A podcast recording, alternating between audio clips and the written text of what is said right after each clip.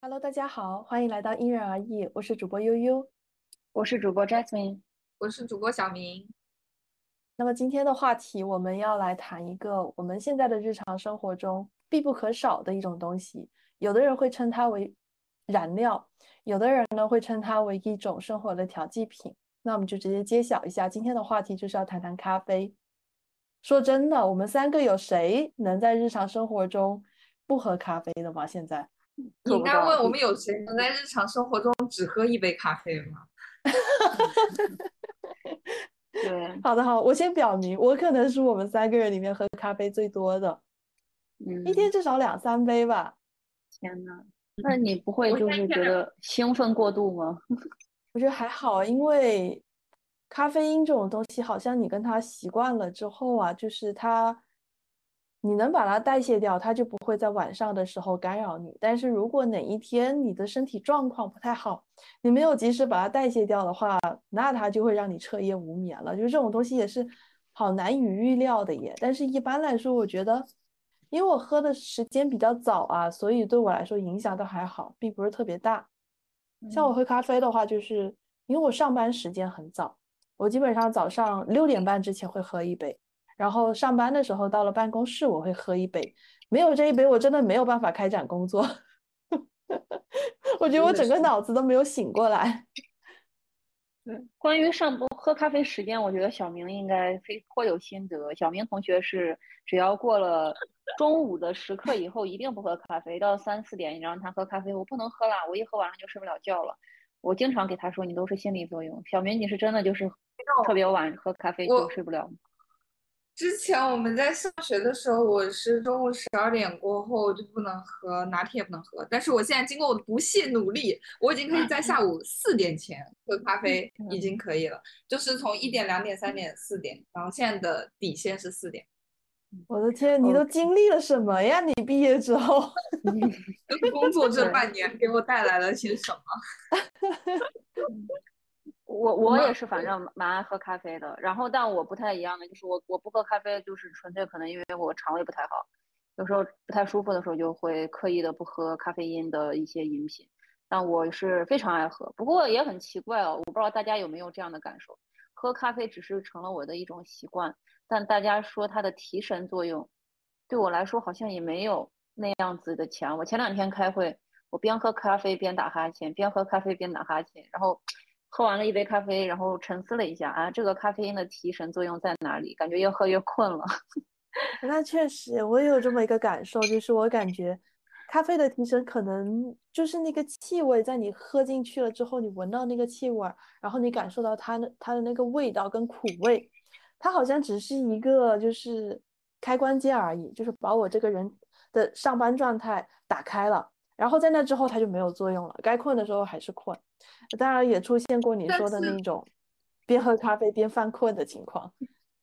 我也不知道为什么，是因为我们身体适应了咖啡。对，因为我们喝咖啡喝的比较多，然后身体的它的那个调节机制是动态的，所以它就把就是身体的那个。对咖啡因的敏感的那个调节线，它就上上高了，就是所以现在你一天喝两杯摄入的咖啡因，也不会达到困的那个上限了。所以如果要想让喝咖啡重新提神的话，就是戒断一个礼拜或者两个礼拜不喝，然后身体又会重新回归到原来的水平线，然后这个时候你再喝原本的咖啡，就会更加就是又重新又提神了。还有一个方法就是，如果你原本喝两杯提不了神，可以像我这样喝五杯。你哪有喝五杯的时候？有 有有喝很多，然后之后也不是就喝五杯了，就是他的那个 espresso shot 我会加非常多。哦，是的。然后导致我的连续之后确实很提神，然后肠胃又不舒服了，然后就进行了一个戒断。不过确实因为喝咖啡的话，有时候。你要是心脏不太好，会导致心率过快，这个还是要注意的。因为如果你强行用的一些饮品去吊着你提神，身体不去好好的休息，其实这种也是身体的一种警告嘛。你的疲劳就是要得到休息的。你心跳过快，是不是就是有点身体让你去提醒你自己，你应该去调节一下？所以仅仅靠一个饮品去吊着。我觉得这个也是跟我们当代人就是非常喜欢，就是我们强迫性的自己，比如说是工作或干哈，我们用一个东西去吊着自己，让我们硬扛下来。所以之前就是我们也看到有一个，嗯，新闻，就是国内某大厂的一个呃高管不是跑步的时候猝死嘛？就是我们看似很健康吧，我们下班我们还要去跑步，但你的身体其实是有一个极限的。对，你的身体承受不了，就不要逼迫他。对，就不要。让我想到就是我有对，我有个朋友的一个笑话，他说现代人的早 C 晚 A 其实就是强迫自己清醒，然后。晚 A 的话就是强迫自己去陷入沉醉的状态。对，所以我是觉得喝咖啡这种就是要不要就是如果你真的很累很累很累，那就该休该休息还是得休息了，千万不要。该休息还休息，一杯咖啡起不了太大的作用。那我们其实就是你看我们刚刚分享的咖啡好像都是一种续命续命器一样的存在，有没有什么快乐的记忆啊？来一点 positive 的吧。我是到了新加坡，特别是工作了之后才开始慢慢去。就是享受咖啡带来的快乐，因为之前一直都是我们刚才讲的，咖啡是怎么样给我们提神的，包括学习啊什么续命神器，然后享受咖啡，对，就是续命写作业的神器，然后享受咖啡的快乐，呃，我觉得很大一个程度是咖啡店，我比如说我现在想起来。脑子里面第一出现的就是那个我们都很爱的五金店咖啡，那那个燕麦拿铁真的太好喝了，而且我觉得在咖啡店里面跟朋友见面，就是花上一个下午的时间聊聊天啊，喝喝咖啡，这种生活状态，其实我之前在国内没有想过要去享受这样一种生活状态的，我是到了新加坡来之后才开始习惯这样的一个生活生活方式，我觉得就是这样这样看的话，咖啡店。呃，咖啡喝咖啡还挺挺有意思的。另外就是我本人是一个本土化文化爱好者，所以我对新加坡本地的南洋咖啡也很喜欢。所以刚才我们其实，在说早上喝咖啡提神什么的时候，我一般都不是喝就是类似星巴克这种美式啊、拿铁什么的，我都是喝新加坡就是亚坤或者 Fun Toast 那种 Coffee O 口送和 Coffee C 口送。我这边非常要，我非常要点个赞，我完全跟小明一模一样，就是因为我现在来这边之后，就是因为当然我们因为南洋咖啡它不是跟一般的我们国内喝的那种咖啡馆的咖啡一样，它是可能就是打奶泡，就是你的拿铁是咖啡，然后兑上打打上的奶泡，然后去综合。南洋咖啡是它会在底部会先倒上一层类似于炼乳，但其实那个玩意儿不完全就是跟炼乳是一样的。淡奶油。对淡奶油，它不是一个比例的，但是我可以简单通俗来说，就有点那个感觉，淡奶油倒在杯底，所以它是很浓稠、很浓稠的一种奶，然后你再倒咖啡，所以那个口感完全不一样。我现在完全爱上了新，我完全爱上了新加坡本新加坡本土的咖啡，每天我也是 Fun Toast 一定会 Copy C s o 来一杯，就真的完全不一样。包括我自己还拿着自己的保温杯去放 Toast 那边让他给我打，也不怎么，就是导致我现在就是喝一些就是纯的，就是把那种奶泡倒进咖啡，我都会觉得啊没有南洋咖啡好喝。我有这种感觉，我觉得拿铁再好喝，其实就是完全不同的味道，我还是更喜欢南洋咖啡。然后之前有次。同事上班出去买咖啡，问我要不要带，然后我说要，我说我要一杯 Coffee C o 送。我的新加坡同事都震惊了，他说你讲的比新加坡人都溜。对，Coffee C 烤送的意思就是加奶，给听众要解释一下，嗯就是我们这边既然今天都说到咖啡，嗯，Coffee 就是咖啡是马来语，然后 C 就是加奶。然后 c o s o n 是无无糖的意思，所以我们一般喝的是所以他们用来指无糖。苏打，反正就是类似的发音，就是少糖还是半糖啊？少加糖。少糖。哦。苏打就少加糖。哦，所以说默认的他们是加糖的。对，所以你经常给他们要，如果你不说修带或者不写呃 Coffee C，他没有说 o n 他还是会给你加糖的。对，而且特别的甜。刚不是主要聊到的那个关于咖啡和我们自己的，除了日常去对日常的一个充电以外，还有一些什么别的记忆吗？然后小明分享了一下关于他和南洋咖啡，然后现在已经沉迷于南洋咖啡。我这边其实想讲一下，就是我去很多不同地方的一些咖啡馆的体验吧，因为我觉得咖啡很有意思，因为它是一种，就现在当代人的一种，已经变成了一种消费行为习惯了。我们去任何地方，我们好像想去咖啡馆坐一坐，因为咖啡馆有一些地方，首先就是一个非常舒适的空间，然后你也可以，哪怕咖啡好或不好，其实我就是愿意体验一下当地它的一个 local 的咖啡是什么样的感觉。所以像当时我和小明去前两前段时间去马来槟城。然后我还印象很深，小明说要带我们去喝一家咖啡厅，然后那个咖啡厅的咖啡是用红酒杯装的，然后小明当时印象就一直在那儿说哇，好棒，好 fancy。对，然后像我，我这个是比较近的嘛，然后再像往往往以前就是我去那些咖啡馆或咖啡，有时候都不是因为它的咖啡好喝，甚至还有带有一种。什么类似于文化的一种情怀在，像我当时去巴黎，去了它的蒙马特区的一个双风车咖啡馆，那个是《天使爱美丽》的那个电影的那个取景地。那个当时去的时候，很多人，对吧？然后去那边就是也不是喝咖啡，但我就会觉得哇，在这边看到，我有时候非常喜欢观察在咖啡馆的人，我就感觉各自有的人在看书，有的人在交谈，然后哪怕门口是排队的人，他们。就是拿着个报纸，然后彼此在聊天，阳光打下来，我就会觉得非常的舒服。就我会觉得啊，我来这个咖啡馆，其实也不仅仅是为了这杯咖啡。所以我到当地不同的，就相当于我打卡的一个地方吧。我一定会去不同国家、不同城市，看他们的咖啡馆是什么样子的。去一些所谓可能比较有电影电影连接点的，也会一些可能平常的，就是一个窗边的一个咖啡馆去买上一杯，都会让我觉得我跟这个不同的一些地方有了更多的连接吧。跟当地的连接，体验当地人的生活嘛，就不是说我来这边匆匆过客，我也可能就是跟你们一样的二十四小时，看一下你们随便买的一杯，哪怕是一刀的咖啡是什么样子的。对，所以对我来说，就是你们说除了的那种充电的感觉，我是觉得就是喝咖啡，去咖啡馆消费本身就是刚悠悠说的有点浪漫的行为。然后我我这边的话，就是我印象很深，前两天不是新加坡有个音乐节吗？然后我当时在那边。哦，大家拍台上，我还拍了台下，我就感觉所有人，哦，在新加坡，当时我跟我一起去的朋友说，你说就你不觉得大家都很开心吗？来这边都没有任何烦恼，我我的镜头里的所有人都在微笑，然后都非常的快乐。然后之前跟小明那次去音乐节一样，但是这种是音乐节的氛围，但是你去咖啡馆，你感受到的人群氛围又是另外一种氛围。所以我非常喜欢去咖啡馆，我觉得所有人在咖啡馆，他的那个放松的状态，包括你在咖啡馆去打开电脑。办公去写东西和你在一个很正经的 office 或者图书馆的那种状态也是完全不一样的，嗯，所以对我来说，就是刚才说了，除了喝咖啡以外，就是咖啡馆的这个场所能够给我带来的体验感，就是我非常愿意去咖啡馆喝咖啡的原因，而不是说在家。所以我觉得有时候大家消费说你自己在家不能去做吗？你买个比较好的咖啡机也可以。那我觉得这个是不一样。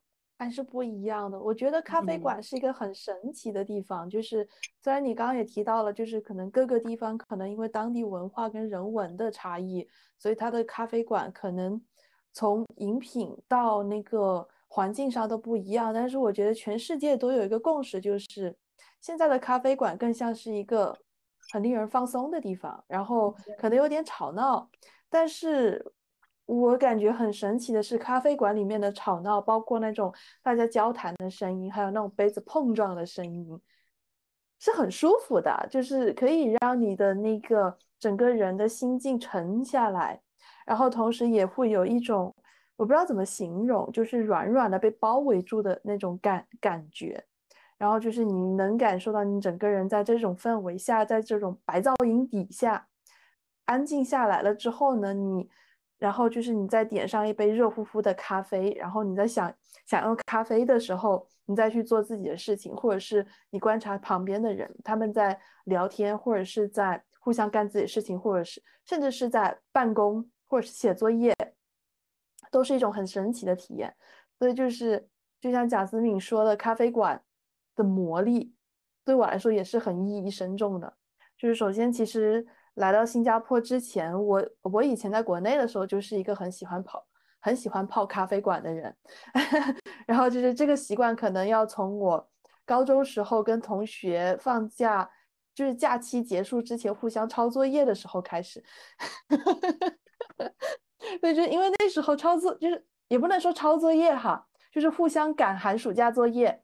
这时候你需要一个就是呃你的大人、你的老师们都不知道的地方，然后这个地方你跟你的同学都可以一起安静的待在这里，这个时候就是咖啡馆就成了一个完美的选择。所以我们当时就是从从中学的时候开始就很习惯一群人待在咖啡馆，然后就是那一张桌，就是那一张桌子就好像是我们的小小一方天地一样，我们在那上面做着一些有意。有一点那么灰色地带意味的事情，但是我们互相都很开心。然后我们还会互相分享，就是你点的你点的咖啡是哪一种咖啡，好不好喝？旅游也是跟贾斯敏一样，去到不同的城市或者是不同的国家的时候，我也很喜欢去当地的咖啡馆，因为首先就是这是一个这是一个呃能让我们的旅途慢下来的地方，然后这也是一个就是能够很。很快速的去观察当地人的地方，我觉得对于旅游来说也是有那种融入的意味，然后深刻体会的意味。我我有一个问题，嗯，可以问吗？对你刚说到那个咖啡馆的氛围啊，因为其实现在很多咖啡馆它的那个风格，我觉得还挺挺明显的，像有一些都是非常那种呃很现代化、极简。然后那种金属，然后真的很受不了这种。你能你知道你知道我说的是哪一种吗？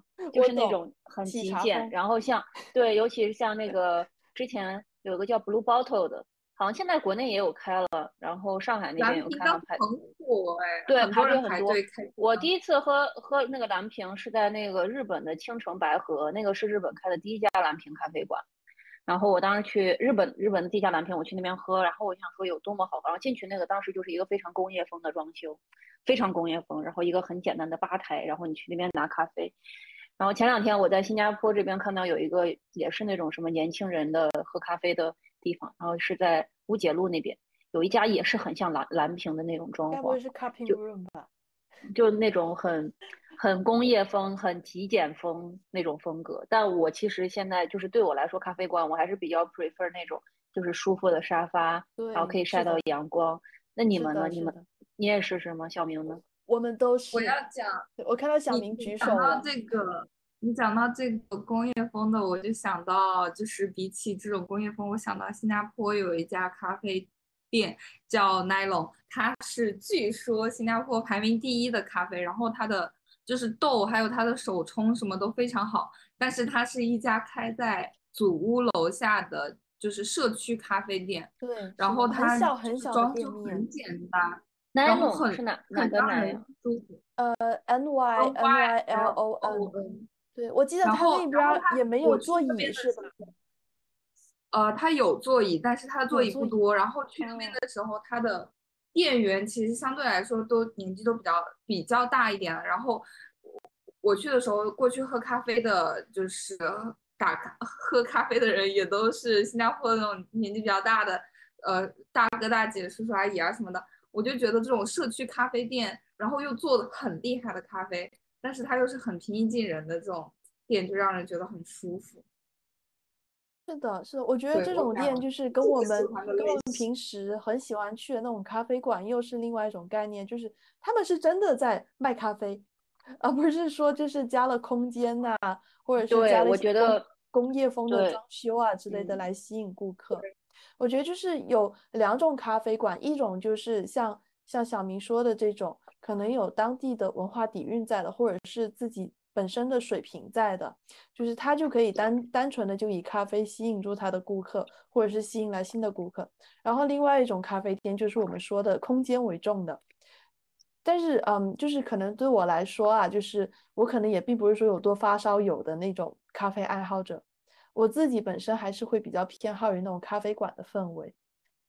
啊，但首，但首先就是我觉得我可能也是有一种情节在的。你们应该也知道，就是在上个世纪的时候，咖啡馆承载的一些 特殊的记忆吧，特殊的意义，或者说，对我其实刚刚就想说，就是法国啊那些文豪啊，他们写作，然后还有包括一些最初的思想的碰撞的发生的地点，其实都是在咖啡馆进行的。我觉得当时那个那个情况下的，就是那个时候的咖啡馆。存在的意义是是很不一样的。我觉得我们现在在有些地方咖啡馆，我们聊天，包括我们的播客定名字以及我们的创立地点，就是在一家呃咖啡咖咖的咖啡店。是的，没错。你们说这，我想起来我之前之前去过的那个 Focus 咖咖啡馆，就是毕加索，他当时年轻的时候经常在那边，就巴塞罗那那个。当时其实也不光毕加索了，就很多嗯相关的一些呃文豪都是在这边，就是呃很还有谁尼采，都是那那个咖啡馆很有名，都是那边的常客，非常多欧洲那边当时的雕塑家、画家，还有一些诗人。所以，所以当时我去那个咖啡馆，就是，嗯，想在那边就是看一下，在这边能不能去聊出来一些，嗯，inspiration，对吧？然后或者他也没有聊。试图看咖啡馆，确实那个咖啡馆真的很舒适，就是你在那边感觉到，就是空间感很好，每个人的间距谈话间距也很好，然后打光的氛围也很好，对，就还蛮不错的。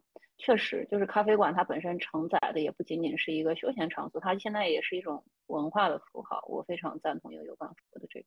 啊，是的，而且就是嗯，比较简单的来说，它是一个相相对就是相对的把你从你的私人生活或者是比较权威的那些人身边隔离出来的一个场所，相对独立，但是又比较公开，就。很奇妙的一个地方，然后就我又想想到关于空间这个事儿，小明之前不是推荐了我们一本关于咖啡的书嘛？然后就我在那个书里面就看到了一点，就是很久很久之前那个英国那边的咖啡馆，它就是它因为有很多商贾会去那边谈生意，所以它的那个桌子都会有那种就是相对隔开来保证他们的谈话隐私的那种屏风啊，或者是距离啊。然后据说。据说就是这种咖啡桌，就是咖啡店里面桌子的布局还有摆设，就是我们后来那种大通铺的办公室的那种原型。当然了，我没有去考考证过，但是我是从那本书里面看到的，很有意思。哦，学到了，学到了。原来这个是这样的，所以就是我们的第一第一代的 office 就是咖啡馆，是吗？也不是没有道理啊，波伏娃也是在咖啡馆里写作的。确实，他们过去也都在咖啡馆开会交流嘛，确实。对，是的。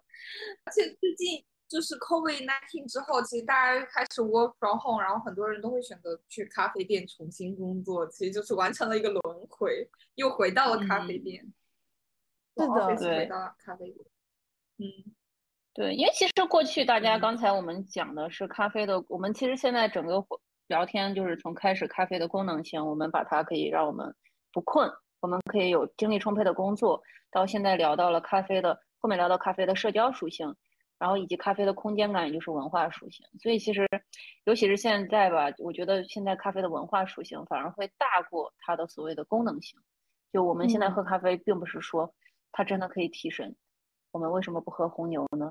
对吧？其实我觉得更多的其实是一种所谓的一种文化属性，让我们把它当成了一种所谓的一种态度，而再去喝它。对，嗯，而且就是我觉得还有一一点很好玩的，就是你说到文化属性，不同地方它的那个咖啡文化，虽然说大同就是可能殊途同归啊，但是区别还是挺明显的。比如说，就是我们以前经常就是可能。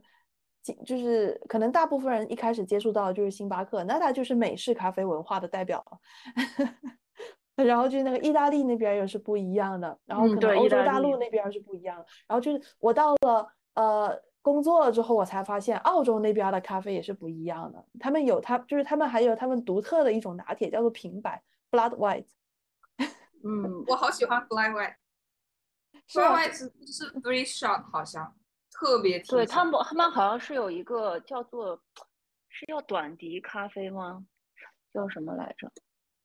我不记得，反正就是每个地方的咖啡都是不不一样的。哦，对，就是澳洲的，就是叫做 Piccolo 短笛咖啡，就是澳洲的，就是它是非常浓的，哦，比 Espresso 更风味集中的去。变成了那个，就所以你点完是很小的一杯。它最开始是在墨尔本那边，所以我看新加坡有一些咖啡馆最开始有这个，我还很纳闷。后面我还去查了一下，就是你刚说的澳洲的那边过来的咖啡，确实不一样，是吧？就很有意思。所以所以说，就是我也很推荐大家，如果出去旅游的话，你就去当地的咖啡馆，不要去那种。什么呃打卡地啊，或者是专门专门为了吸引顾客而做，就是呃做出来那种风格。你去那种年纪大一点的咖啡馆，会有不一样的收获。就比如说我们三个来了新加坡之后，呃，因为这边的咖啡文化也是有独特的风采嘛，包括马来西亚那边，其实都是同流同源的。呃，但是对我们来说，就是也是一种很新奇的体验。像南洋咖啡、土耳其咖啡啊，还有香港的鸳鸯咖啡，真的每个地方的咖啡文化都不一样。我之前真的不知道鸳鸯奶茶是咖啡加茶，哇，这也太烈了！我是来了才知道。有啊。所以，所以问想为什么就是，所以你想为什么它的后劲会那么大？嗯，所以小明是喝完才知道是吗？我是半夜三点醒悟了这个道理。半夜三点，你已经喝完了。半夜三点醒悟，是的，是的，哇，天呐，那你，那你现在肯定能记住了吧？对，是的。我们今天刚现在已经就算是把经历、感受、场所、意义和以及关于咖啡因的相关文化聊完了。我觉得我最后最后还想聊一下，就是关于咖啡上瘾的这个事情。因为其实我觉得咱们仨都算是非常上瘾。你们觉得这个上瘾？首先，首先我要提一个问题：咖啡真的能上瘾吗？你们觉得？咖啡可以啊，它咖啡因它是会有戒断的，我不能保证是科学的。但是我一段时间不喝，我真的想喝，我一天不喝就是想。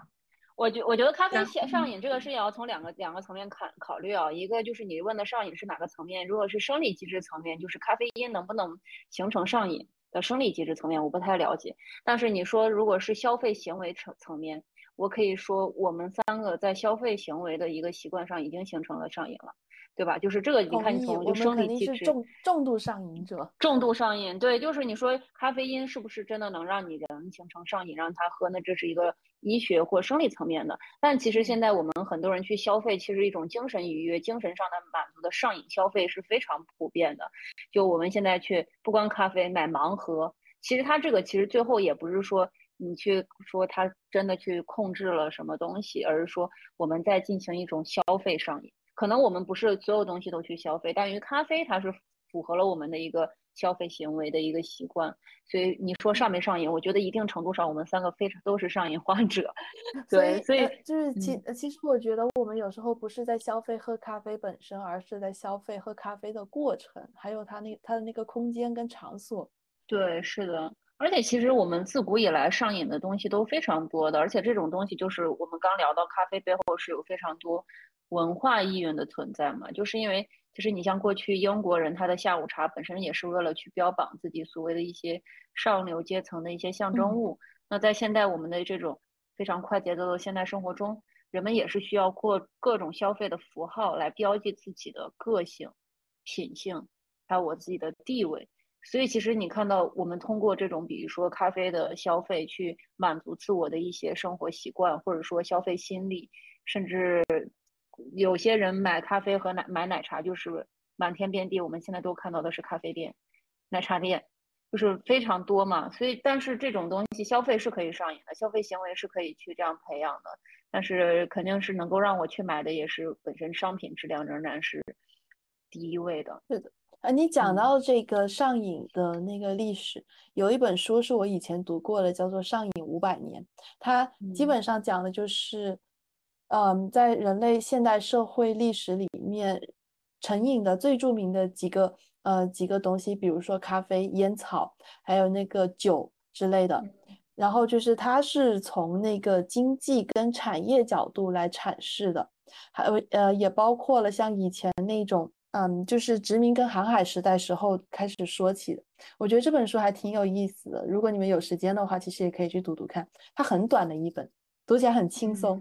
对，因为像这个上瘾机制，我以前跟小明是在那会儿，去年那会儿，我们俩都读了有一本《贪婪的多巴胺》，里面也讲到了有一些关于上瘾机制。我还读了另外一个，不过跟这个没有关系了，是博彩业的，就是《Addiction by Design》，讲的是，嗯，赌场是如何通过它的设计让大家上瘾，就包括它其实最赚钱的是老虎机，就是它的灯光装修都是非常去讲究的，因为这种上瘾机制其实。你从科学角度去讲，还有很多相应的一些实验，到包括我们现在去读一些 social media，他们这种 social media design 也是在去基于这种上瘾机制去设置的，就人都无法反反抗摆脱自己的一个本能反应。嗯，所以所以所以我觉得像这种，嗯，咖啡这个就还是挺有意思的。而且我觉得，呃，有一个话我突然想到，想给你们分享一下，就是就是世界上只有两个行业会把那个消费者叫做 users 用户，一个是毒品，一个就是互联网的软件。我当时我当时记得我那会儿看这句话，在看这个纪录片。我我昨天还在看这个纪录片。对，就是我记得当时我看那上瘾相关的东西，我就说哦，因为为什么呢？这些都是为了培养你去上瘾机制的。其实让我除了咖啡以外，我们现在如果去聊上瘾的话，让你去培养你上瘾机制的，现在我们生活中遍布都是，所有的东西都非常洛因嘛。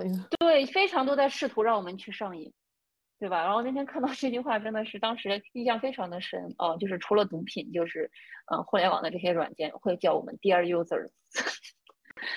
哎，那我突然想到，就是我们下一期是不是也可以聊一聊关于上瘾这个东西？就围绕着上瘾来来谈。就是我相信，就是我们肯定有一些除了咖啡之外的，在那种精神精神层面的上瘾的东西。比如说，有时候我们会沉迷追剧，或者是沉迷刷小红书之类的。然后就是我们当然可能也会有一些抵抗成瘾的经历。对，所以所以所以所以所以其实挺有意思的。我们下一期可以谈一谈这个。对，今天我们最后这个收尾说的也挺好的，因为其实我们从咖啡讲起来经历感受，到最后去讲到我们三个人都是有一定程度上消费咖啡成瘾，呃，我觉得也埋了一个非常好的伏笔，去下回给大家讲一下现在社会我们上瘾的方方面面的事物，不仅仅是说，嗯，可能我们日常去消费的，其实我们现在我们打开的一个手机，你开的任何一个社交软件，都试图让我们去沉迷它。让我们停留的时间更长而去设计的，所以其实我们之后下一期也可以专门去讲一下关于上瘾的这种日常的方方面面。嗯，是的，就是如果我们的听众朋友你们对于上瘾这个话题有什么比较好奇的、想要了解的方面的信息的话，你们也可以在评论区里面给我们留言。对，如果有有有听众的话，啊，就是希望大家给我们留言，不要不要这么的，好尽量。如果有听众的话，这一句话我我会剪进去的。好的，应该有吧？我们不是有三百全网三百个粉丝哎，开玩笑，听众朋友们，等我们到了一千个粉丝，我们会抽奖的。抽什么呢？这这个时候就要贾思敏来定一下预算，没关系，我们都可以。抽抽什么说抽一个听众送我们礼物，他上次说的。没有，那个是开玩笑啦。我怎么可能抽一个听众给我们送礼物呢？我不是这样的人。我是觉得可以抽一个听众，比如说加入我们，可以录一期节目。哦，可以成为我们的嘉宾了。来聊一下你们感兴趣的话题。如果我们有一千个粉丝的话，非常感谢今天大家的一个收听。好的，好的，谢谢大家，期待你们下一次收听，再见，再见，再见。拜拜。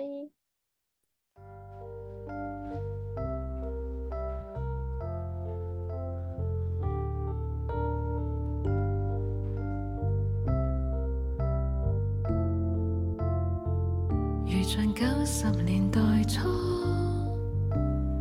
照片里海滩的印象，那种下午没有重量，带点迷惘，奔向夕阳。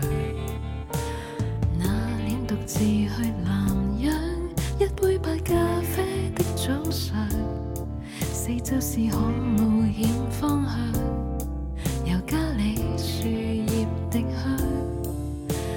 那阵时不知道，自身的日子都发亮，眼光里藏着的嚣张，往后已不